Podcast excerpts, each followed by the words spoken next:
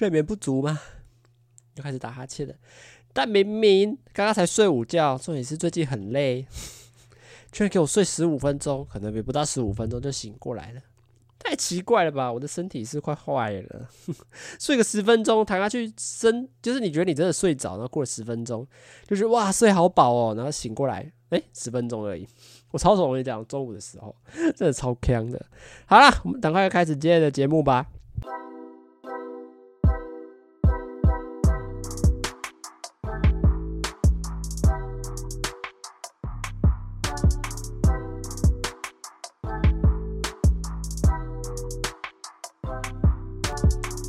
Hello，大家好，欢迎收听《直男思维》，我是主持人阿谦。最近真的是相对来说比较忙碌一点啦，就真的是 很多事情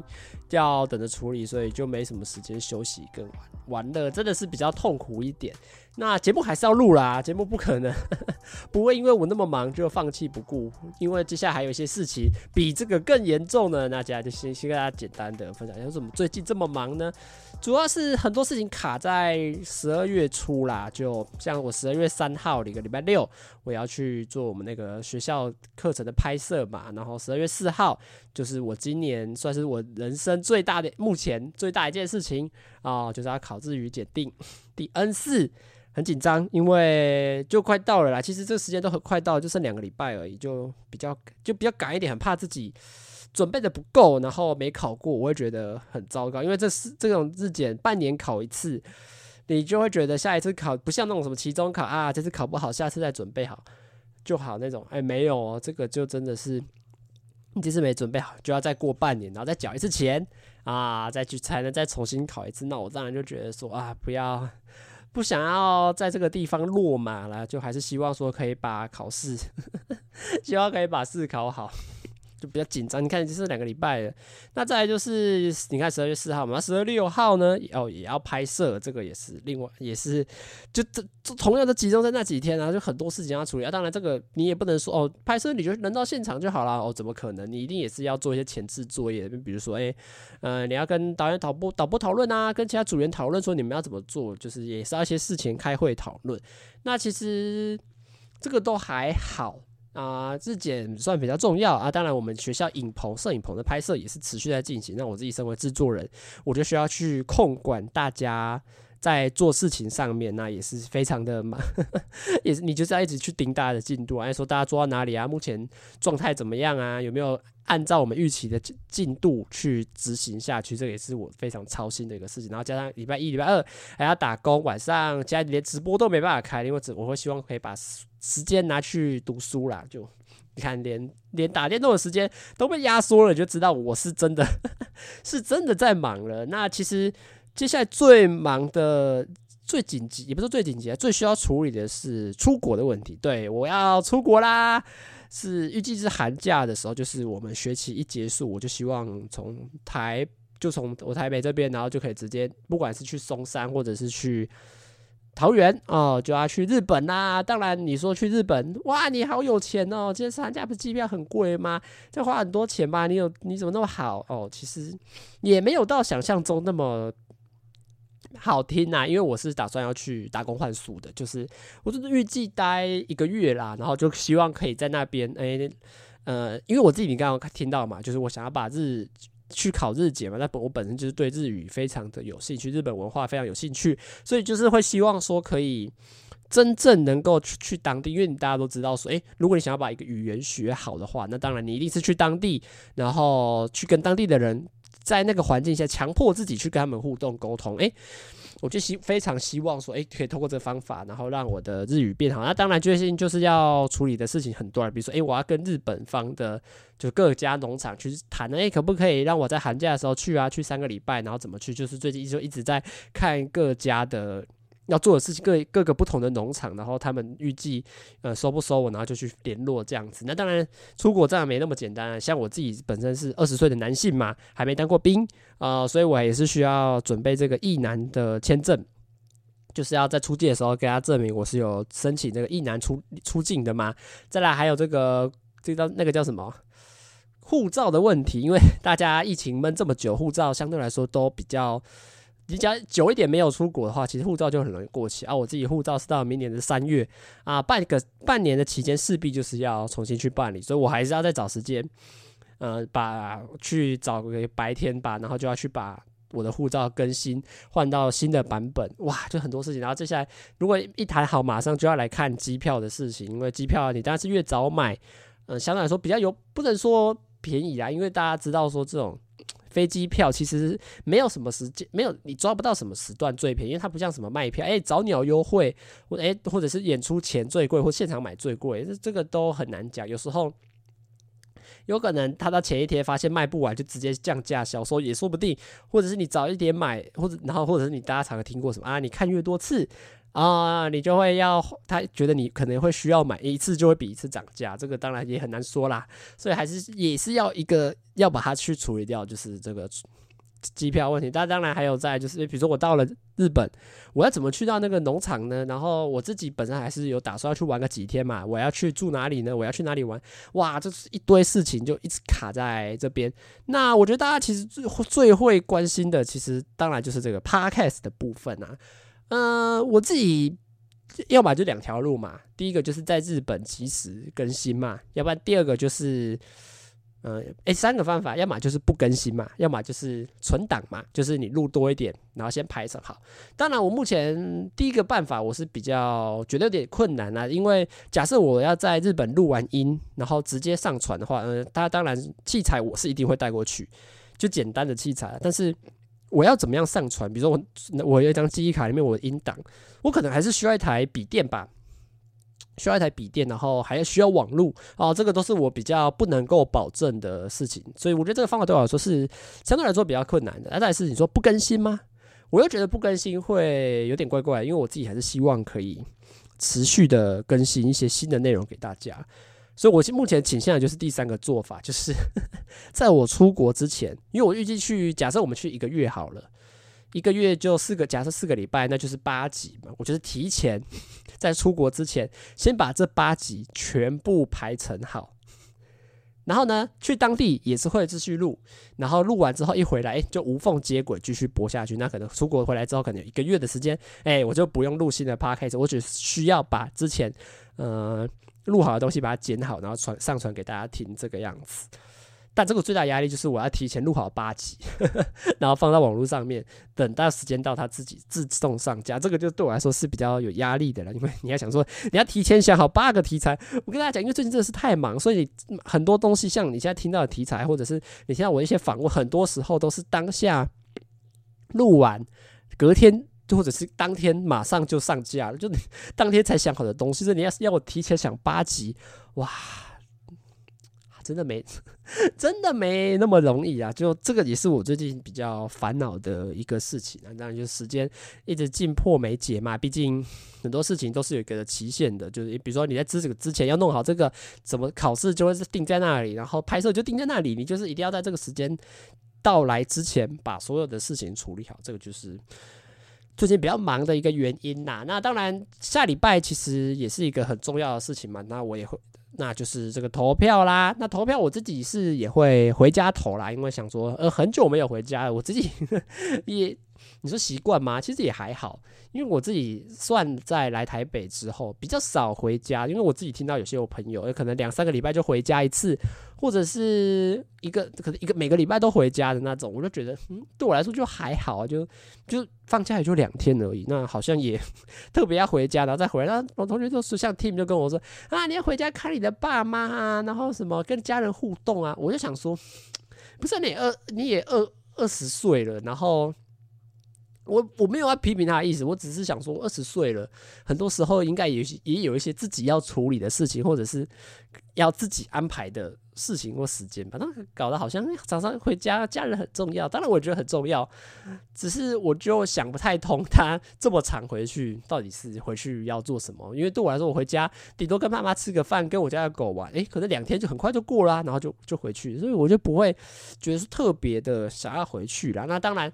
呃，投票这个事情，是因为我觉得也是对我来说比较意义重大的一个事情，因为毕竟我今年也才刚满二十岁嘛。那毕竟台湾在还没有推过十八岁公民权之前的话，应该都是二十岁以上才能投票。那我就想，哎，今年第一年可以投票的话，我应该也要好好把握这这个这个呃行使公民的权，行使这个投票的权利啦。当然，因为也是很长一段时间没有回家，也是抓抓到一个好的时机点，想着诶，趁这个时间点回家，好像也是很不错，就刚好可以处理一些事情嘛。诶，你就选择下礼拜要回家。那其实我对投票是有点期待的，因为我自己本身是呃有在关注政治或者是国家之间的一些相关的消息，我平常也会看一些这方面的新闻哦，我自己就会。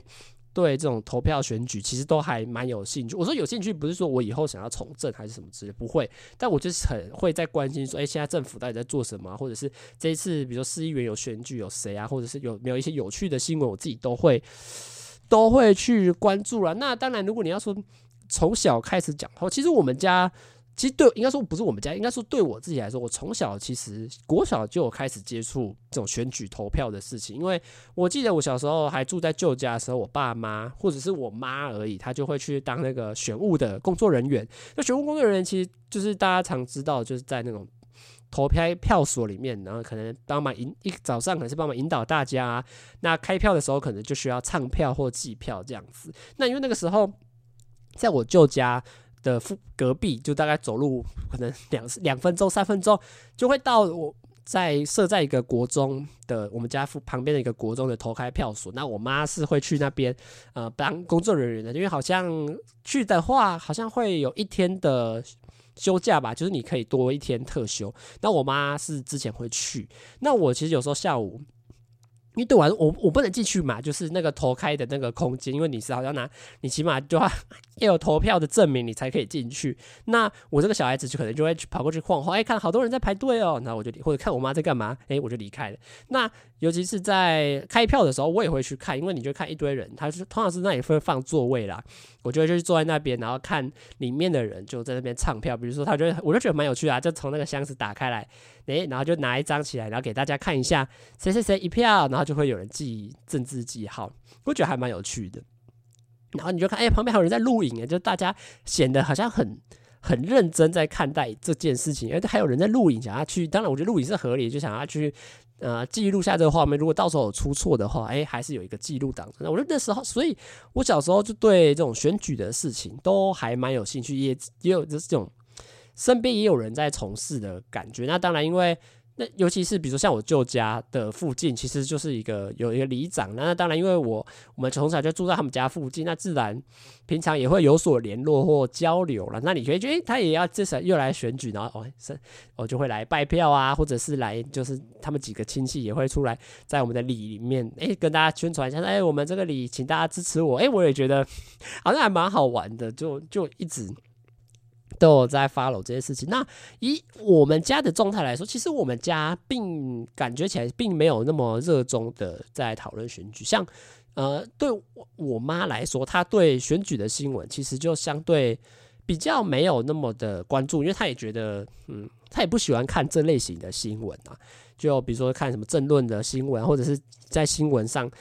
播这个政治人物在发生什么事情啊，或者政府发生什么事，对她来说，呃，这个他本身都没有很有兴趣。那可能对我爸来说，我爸是会看的，但我们家里面其实内部比较少讨论，就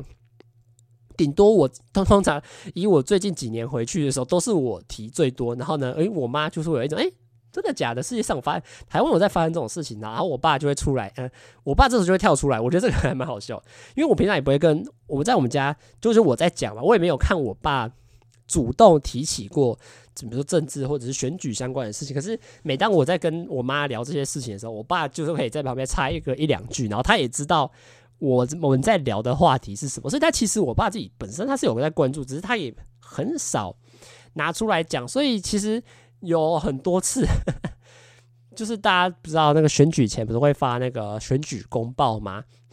就会变成是我爸在我自己在旁坐在旁边看，然后我爸就在餐桌上把选举公报摊开来，然后呢，我爸就这样一条一条念给我妈听，就是也不是说念啊，就是介绍每个人，然后他可能我妈就在旁边听说，哎，这个人怎么样，或者是这个人怎么样。然后我爸可能就会简单的做一些分享。那我自己比较印象可能是上一次公投了，因为。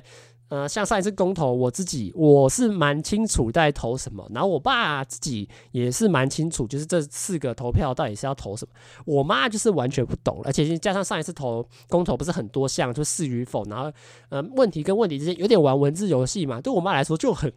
困难了。所以那次我觉得蛮好笑，就是我爸就在那边，然后跟他写笔记，比如说哎。诶他就会念这个这一行，说：“哎、假设你同支持同性恋，呃，纳入民法嘛。”然后我爸就会解释说这句话的意思是什么。我说这句话意思是什么？有点像是这句话，他因为。大家知道上次投票就是有点玩文字游戏，就把它解释脉络，把它解释清楚，然后跟我妈讲说，呃，这个话其实意思就是这样。那你要投的就是是会代表什么，否会代表什么，然后就那边一条一条跟我妈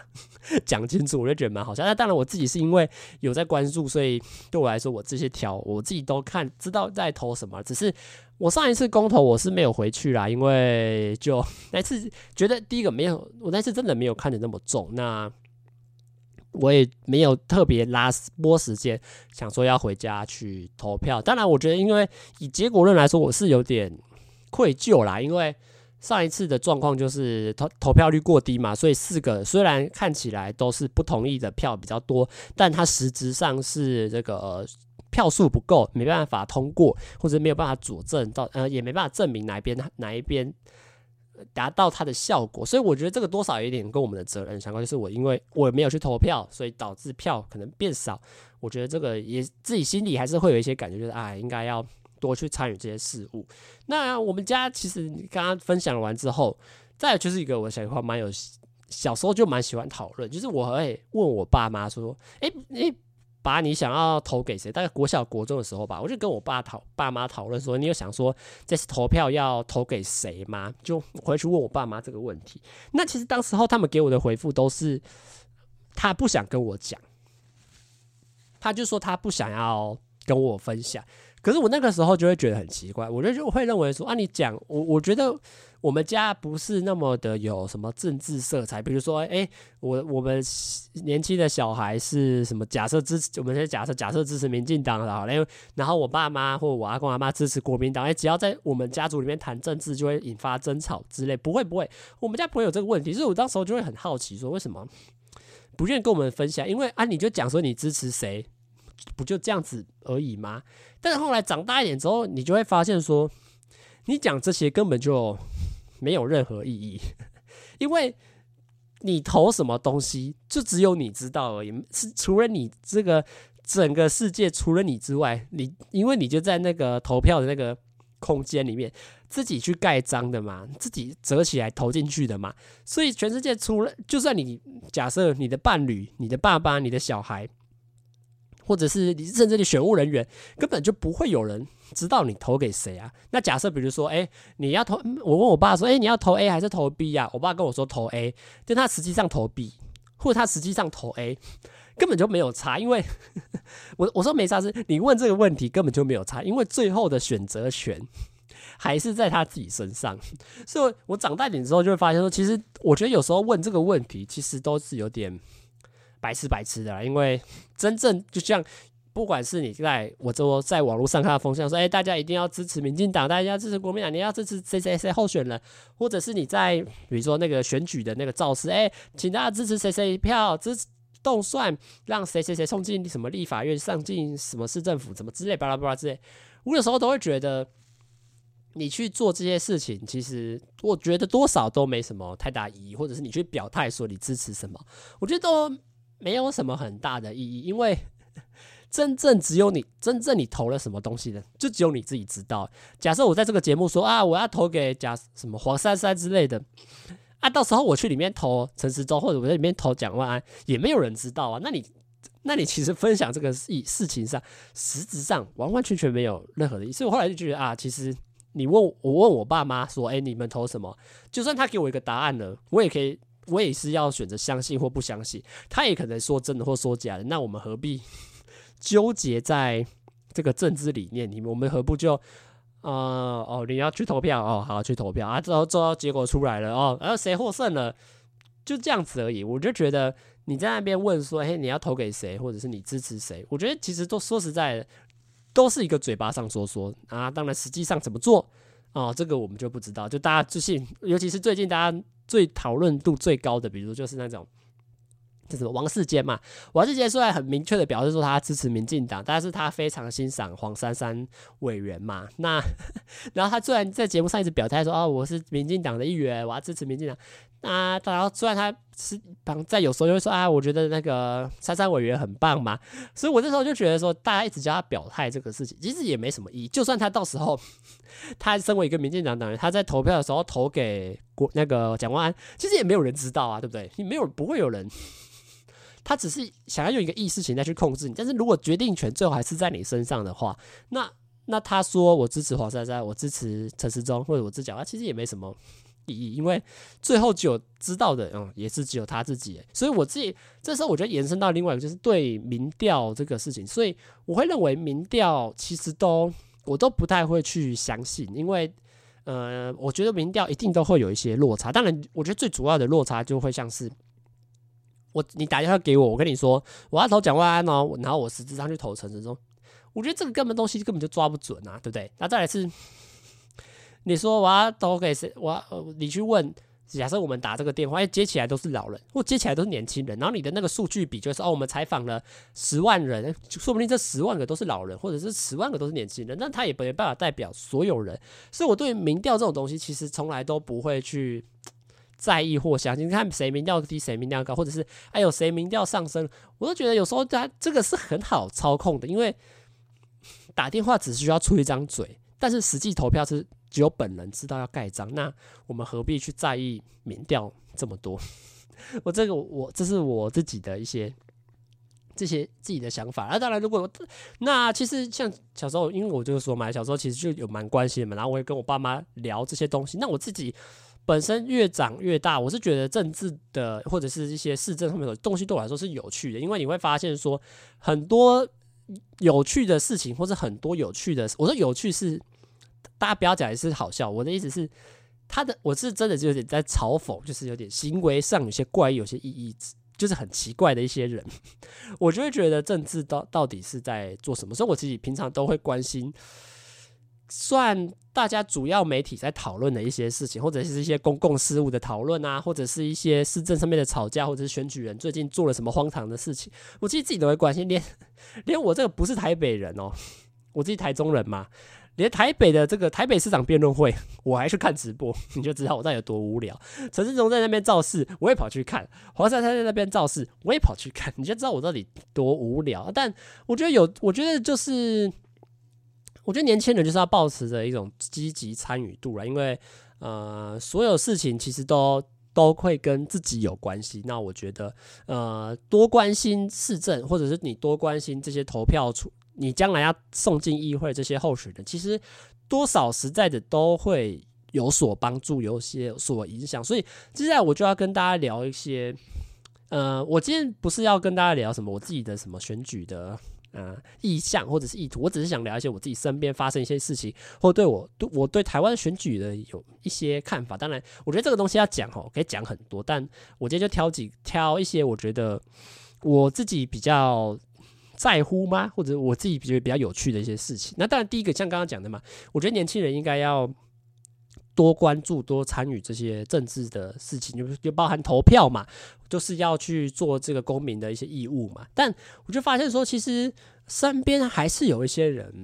不去投票。就像我自己在这个怎么讲，这个叫什么打打工的店，我就去问跟我同年龄的，也是一个二十岁的男生，我就问他说：“哎，你这次那个投票，你有要回家吗？”他跟我说没有。我我就我就想说，哎、没你们要回没有要回去投啊？那我就说，哎、欸，你那你为什么不回去投？他就说很无聊啊，他就说他不没在关心啊这种之类的。然后我就再去问我们那个打工的姐姐，可能是四接近四十岁，我我自己感觉不知道，但我觉得接近四十岁的一个姐姐啦。然后我就说，哎、你有投你也会去投票吗？他说他没投过票，他说他从十八，他从二十岁到现在，可能过了。十几年了，他也没去投过票。其实我就觉得很很很奇怪啦，因为为什么我会觉得说，第一个，因为我觉得听跟他们聊这些聊这些东西比起来，他们都得得出一个共同点，是他们觉得政治很无聊，不干他们的事情。但我就会觉得很怀疑啊，因为毕竟你看他们这些是，我们先假设市长好了，你先看这些市长或市议员，他们其实就开了很多空直空头，呃，我们先不要讲空头是吧？开了很多政策的愿景，那你一定跟你自己本身有关系吗？或者是你在选总统的时候，他也是要你就是要选一个带领国家前进的方向，那你为什么会说？跟自己没有关系，我觉得比较疑惑这一点，因为我会认为这种投票应该是跟全民都有关系的事情嘛。那当然，我觉得你不去投票一定有一点理由，但我我会觉得说，诶，啊，你也没有特别的事情嘛，或者是你那天假设你如果真的是要工作，可是我觉得也不太可能，因为我记得台湾是有就是有规定说选举那天是呃不能工作的，或是或者是你要特别特要特许。放员工假，然后就是比如说半天或两三个小时去投票，我记得是有这个规定。那那你为为什么就不去投票呢？我觉得非常的好奇这一个点，因为我会觉得这个是一个公民的事务。你你在选，比如说假设选里长，他也是在关心你身边的一些住户的一些问题。诶，那市议员他可能在关心呃，比如说囤房税，呃，或社会住宅，或者是一些。呃，公托补助，或者是他在探讨一些政策上的一些弊端，诶，这个不是都跟你有，也不能说完全切身相关，但是它是一个大方向，跟你有关系，我就会不太懂说大家为什么参与那么度那么低，而且我认为，诶，为什么假设好了，你一辈子他像我们那个姐姐，她就不想投吗？她觉得跟她没有关系吗？我也就会觉得这个是一个很可怕的一件事情，因为。我其实我前几天看到黄明志在那个他的 FB 还是就是他有发社群的文章，还有他就是因为他是马来西亚人嘛，那大家知道，呃，这个礼拜六十一月几号啊？今天是几月几号？看一下，十一月五，哎，不是五十九是现在时间，十一月十九号是这个日本投票嘛？也不是日本啊，马来西亚在投票嘛？那他就说到说，哎，这个投票，因为哦，应该这样讲。大家都会认为说，哎，你看，假设我们台北市长选举，可能一次都五十几万对五十几万，哎，好像五十几万不差我这一票，因为我觉得这个也是大家很常见，因为像大家看他们两个人说，哎，我觉得选举很无聊嘛，那就代表说，哎，他觉得这个事情他没办法影响那么多，因为通常会觉得有趣的，比如说，哎，我们现在投一个呃十对十的对决。那选择今天晚下午吃下午吃炸鸡或吃薯条，哎，我们来投票，我觉得大概这个大家有趣吧。可是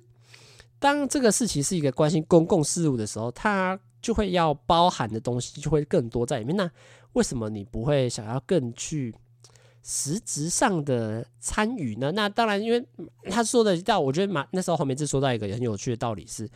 他认为啊，去不去投票是一个很奇怪的事情，因为当你投票率越低。执政党或者是在野党就认为，哎，应该说执政党啦，执政党就认为说，哎，我只要这些票，哎，我只要好像有吸收到这些人，哎，我就我就会过关了。那我其实哎做事情很简单嘛，我只要这这假设我们加这五十万，这五十万个人只要通过了，哎，我就我就当选了，那没什么问题啊。所以他这其实就说到一个很严很严重的问题，就是当只要投票率过低。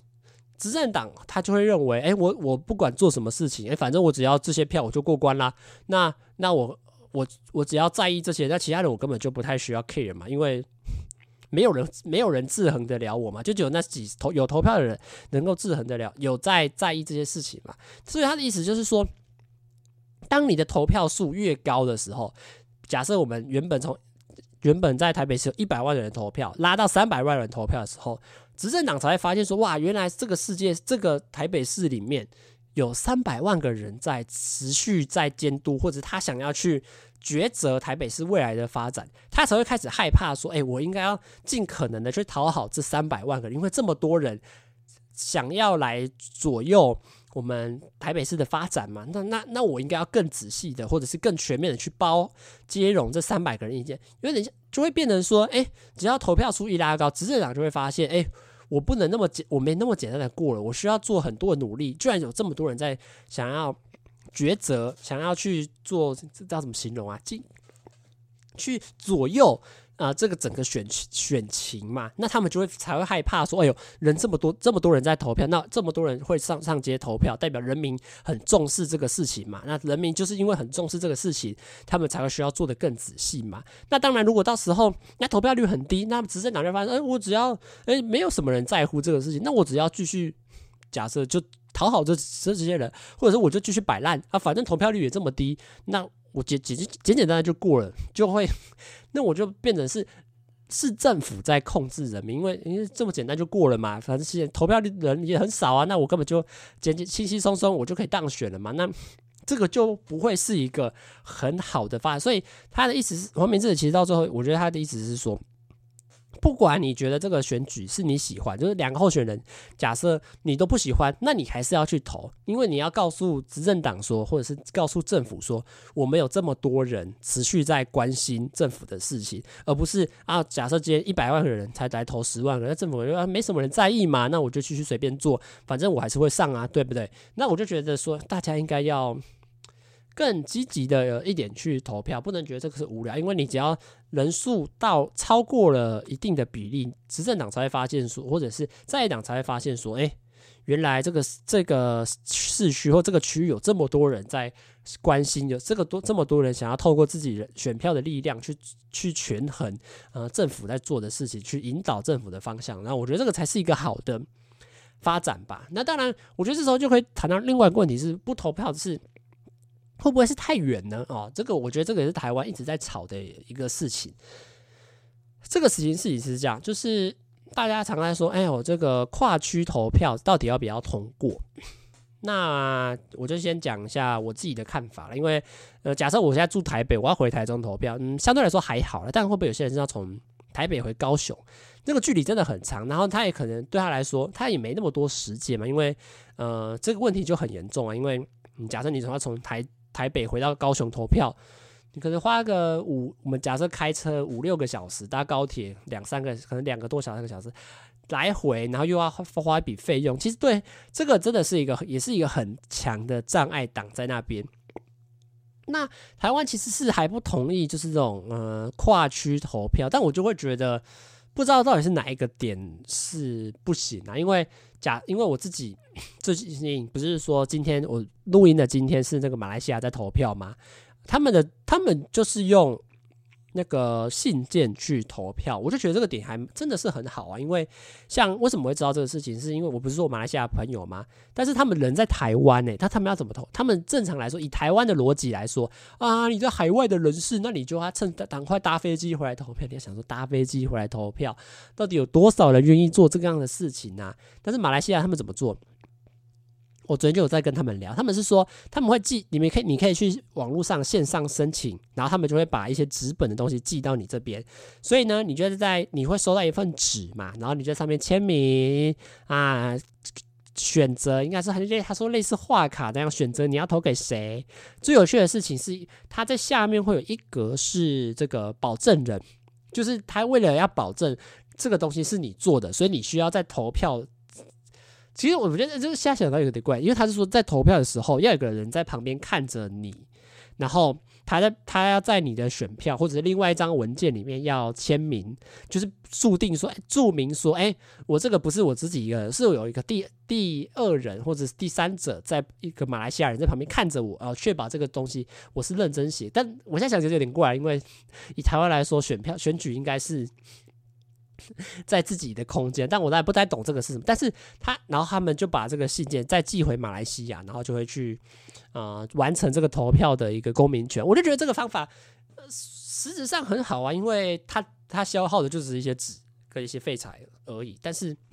它就可能达到有点海外或者是跨区域的的选民都可以在非自己的这个居住地或者自己的户籍地就可以投票。我觉得这个不是一个很好的。刺激吗？然后也可以刺激投票，因为我知道一定很多人不会投票，也是因为太远太嫌麻烦。那何不想办法让尝试？当然，我觉得这个一定背后哈都有一些选票上面的干涉。因为假设啦，假设你这样子做了之后，你会发现，呃，假设我们青年的投票率会增加，那可能对某些政党就不利嘛，那他们就可能就不会想要。这么轻松的通过，他们一定会用一些理由跟你胡扯，说啊这个不好啦，这样一定会出现什么样的弊端啊，一定会有什么有心人在操作啊。嗯，我觉得这个事情就是会被拿来操作，因为这个一定跟会去用远端投票的人一定有些影响，就是那个年纪啦，跟那个或者是那个呃区隔阶那个叫什么阶级，我们要讲讲阶级吗？反正就是那一个是那一个群众啊，对群众也有关系。那那个群众可能支持的是什么样的人哦？这个可能就会对政党来说各有一些影响，所以他们才不目前还不愿意去做这个事情。但我觉得迟早一定要想办法往这个方向做啦，才可以刺激更多人愿意去做投票的事情。就像你看，他说如果如果他说很无聊，但是他只要在纸上，我那同事只要说很无聊嘛，那他只要如果在让他在台北拿几张纸勾一勾，签个名。也有投票实施的效果的话，我相信他也会愿意这么做。但，呃，目前政府看起来就没有那么想要去管理啦。那当然，我觉得第二个，呃，有趣想要跟大家讲是，就是我今天在看一个公式 Plus 的影片。那其实这影片是在讲什么？这影片是在分享说，台湾选举的一些插旗子跟海报的乱象。我就觉得这个事情真的是很严重，因为尤其是你在看这个。这个影片里面说，他主要是采访彰化的一一个区域啊，你就会发现哇，这很可怕，电线杆也贴，然后整个那个湖，诶，不是河啊，就那种那个叫什么小水溪流的那个旁边，不是都有一些护栏吗？护栏一一一根一根跟一根的柱子中间的那个柱子上面就插一个，就整排看过去都是都是那种。帆布的海报在那边飘，我就觉得，然后在十字路口上面插满一堆的旗帜，然后我就觉得看了就会觉得真的是很丑，然后太密集，很恶心。然后他就去采访一些，比如像学生，他们就觉得很烦啊，因为那个海报一直动一直动，又影响动线，又影响观瞻，会不会有人开车过去，刚好那个在飘的时候就被挡到，就很奇怪。然后他是说，他们就有采访一个当时候当地的市议员，那个市议员是说。这个事情其实很尴尬，因为是这就是那个他其实有规定说，在比如说十字路口桥，或者是他有就是选举法里面有有一条是在规规定说，这个地方其实不能橙色的，不能插旗子的。但是他们也不会管啊、你只要因为他就放着嘛，你只要去检举，他可能就会去跟这个候选人说，我们假设跟 A 候选人插旗插了太多的旗子，或在一些不该插旗的地方插旗子，他们就会去说说，哎哎，你们那个旗子太多了，啊啊，哎，然后就没了，他也不会去拔，我就觉得真的是这个事情真的是很奇怪，然后我就觉得插旗子的东西真的是很丑，大家不会觉得吗？真的很丑。然后到底要干嘛？而且尤其是最近，因为在台北市很早，其实我觉得可能今年，我觉得一，我觉得有、可能三月四月，你其实就看到一些人的海报。可是那个海报它会设计得很妙，它就会设计一个人啊、候选人，然后在那边比个赞，然后上面不会，上面可能写一些标语，可是他不会说他要投，他不会说他要。这个是政政治相关的，因为其实政府是那个有规定说，这种选举相关的布条文件要在选前十天啊才可以开始贴。但大家又想说，真的有十天吗？啊，现在开始才一个礼拜，大家想说这个东西已经出现超过一个月了吧？我觉得，尤其是在木栅那边，因为木栅那边有一个很大的那个交通路口嘛，就是那个交流道的路口，那个路口大概从今年。三四月吧，就已经一整排的人像，我就觉得真的是很丑。然后重点是，我自己觉得最扯的是，好，我觉得你贴没有关系嘛，那你你也写一些 你的政策吧，因为你看到永远都是什么什么双博士，然后什么什么他的名字，然后下面加一个谐音梗，就这样。然后整个海报就是什么，呃，什么什什么什么哪里哪里毕业，国外毕业，然后或者是之前当过，假设他什么第之前当过什么总干事，我们先假设这样好，我就觉得真的很扯诶啊，不是啊，那你是要选举的，还是你在秀背景的，秀你读什么什么书？没有啊，你应该要告诉大家你读了，你做了些什么事，或者是你将来要做什么事。你就看所有的海报都是恳请支持，然后就没了。我他也没有说他到底要干嘛，我就觉得这个东西真的很鸟。因为好嘛，我我们现在说，假设你真的要宣传好了，你可以放一下你的证件啊，永远都是一个修图的候选人，然后在那边比赞，然后或者是假装他在做事情啊，不然根本就没有任何屁用啊。因为 你也我也我看了，我只知道说你叫什么名字，然后嘞，我对你完全没有任何了解。除你在那边写说我支持什么东西，我只希望支持什么，我觉得这个不是很好吗？然后全部人都在那边啊，谁谁谁推荐，谁谁谁比赞，不太懂，我就不知道这东西到底出来有什么意义。当然，我觉得很丑以外。我觉得这个东西其实你要分好的跟坏的层面上，其实都可以分开来讲。当然，以好的层面，以我们不要讲好了，就是以它的效果，嗯，优势的方面，当然就是希望刷曝光度嘛，希望我可以多看到你。诶，说明投票的时候，我觉得对你有印象哦。但我觉得这个事情也很糟糕啊，因为 如果你投票，如果台我们先讲台湾人投票，还是在看，还是在用说，诶，我看到这个人哦，这个人很熟悉耶，我就投您。那台湾真的也是太糟糕了吧？台湾你不，你也不看他政见，你也不看他背景做过什么事情，你也不看多他执政做了些什么样的的这个时机政绩，然后你只是因为哦，我这个人我很常看到他，那我就投给他。那台湾真的是要加油，我就觉得真的是很糟糕。哦，我觉得你放这个最主要就是你要希望可以吸引人气嘛。当然，我觉得这个做这个是真的是有用啦，就是在吸引人上面，像那永和里子瑜嘛，哇，陈正那个海报一贴出来，哇，就连不是他那个选他选个里长，也好像搞得全台湾的人都认识他。所以你说这个东西有没有用？你放一些帅气的照片有没有用？我觉得一定有用啊。但是如果当大家还是在用，哎呦，这个女生看起来好正哦，这个男生看起来好帅哦，这个人我有印象，来去投票的话。我也觉得他这个社会真的是要加油诶，不能再他上面没写证件，他只写他的号码跟他名字，然后比个赞，然后说恳请支持。假设韩国瑜之韩国瑜恳请推荐，然后你就投，你就因为你常常都投给他，真的是一个很丑的，真的是真的要加油啦。那我觉得以不好的层面来说，我觉得这个是不好的层面就会变得非常的多。当然，第一个。有碍市容观瞻嘛？那当然，我觉得这个台北市它是有在处理，因为像台北市最近有在推那个条例是，呃，禁止丝挂在各就是在某些地方特禁止丝禁止放选举布条，然后民众也就是就是大家常看到什么会在一些房子的边边，不是看到什么出租吗？哦，那个以后都不能贴。当然，我觉得这个这个事情也是有地方讨论啦，因为对那些想。对那些认同这件事情的人来说，因为他就会觉得这个东西就是怎么讲，宣传的一个手法嘛。当然，对于不同不支持的，他们就会觉得说：“哎哎，这个是我私人的墙面的，为什么我想怎么搞还要还要政府你来管？”但我觉得这个就是一个市容的问题啊。大家看到是在走在路上，然后看到满天的旗帜、满天的候选人的海报，真的会比较开心，真的会好看吗？我就很怀疑。这个事情，那这样我觉得第二个最可怕的其实就是垃圾的问题，因为不管你这些这个海报有没有选上，这个候选人没有选上，这些海报到最后也是变成垃圾。那这个垃圾到最后，你有想过说他怎么处理？我记得我之前看过一报道，是说他们有些人会收集这个，然后拿去给棒球场当什么保护的。可是你要想说，全台湾这么多人在选，选个里长也都会做布条了，更何况台湾有多少个里？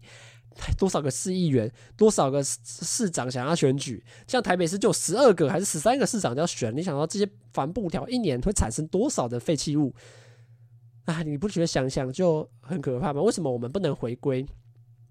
不是，就讲的讲很好，就是选举应该是你要看他的背景经历，跟看他能不能做事嘛，或者听他的口条能不能。嗯，有说服力嘛？有没有办法实质的效果嘛？那为什么何不多举办一些拍影片啊，举办一些公听会啊，或者是在我觉得站路口真的是有效，因为站路口演讲，我觉得都是都比你在那边贴布条还来得有用啦。我自己会这样子觉得，因为说实在，我真的是看了这个布条，我也不会觉得我看了布条我就投给他，因为我觉得第一个浪费钱，第二个有够丑，然后再是废弃物。制造就是这个东西帆布的，到最后怎么处理？你光想，他就觉得很糟糕。对，所以我自己是非常反对，我自己我自己是持一个反对立场，就是一直贴这些选举海报。当然，我觉得这个东西真的是要有所管制啊。当然，有所管制之后，要不要实要不要实际去做，这个就是也是需要去重视的。不能说过了啊，这个勉强可以啦啊，这个不算是政治标语啦，对。我觉得都是一个需要去商讨跟需要去订定一个严厉的规定来去限制这方面，而不是让大家满坑满谷的都是海报，走到哪里都是谁谁谁谁谁什么收山西区市议员谁谁谁什么的叭叭叭之类的，我就觉得哇，这个对台湾的这种环环境生态来说，真的没有好到哪里去了。那今天就想跟大家分享，这主要这两个事情来，第一个就是。该不该投票的问题，第二个是这种帆布条，就是那种选举布条看板的一些问题，就想跟大家简单聊一聊啦。那还是希望说大家有机会的话，还是要返乡去投票，因为呃，你的一票虽然你觉得你只是百万分之一或十几万分之一，但就是因为有你那一票啊，越才会显才会堆叠成大家的五十万人嘛，对不对？那还是希望大家有机会或者是有。空闲的话，真的是因为我不能说保证大家可能那天有事或有安排别的活动嘛，那还是希望说大家可以空把那天空下来，哦、回去投票，真的还是比较重要的一个事情呐。那今天的直男思维差不多就到这边结束啦，大家拜拜啦。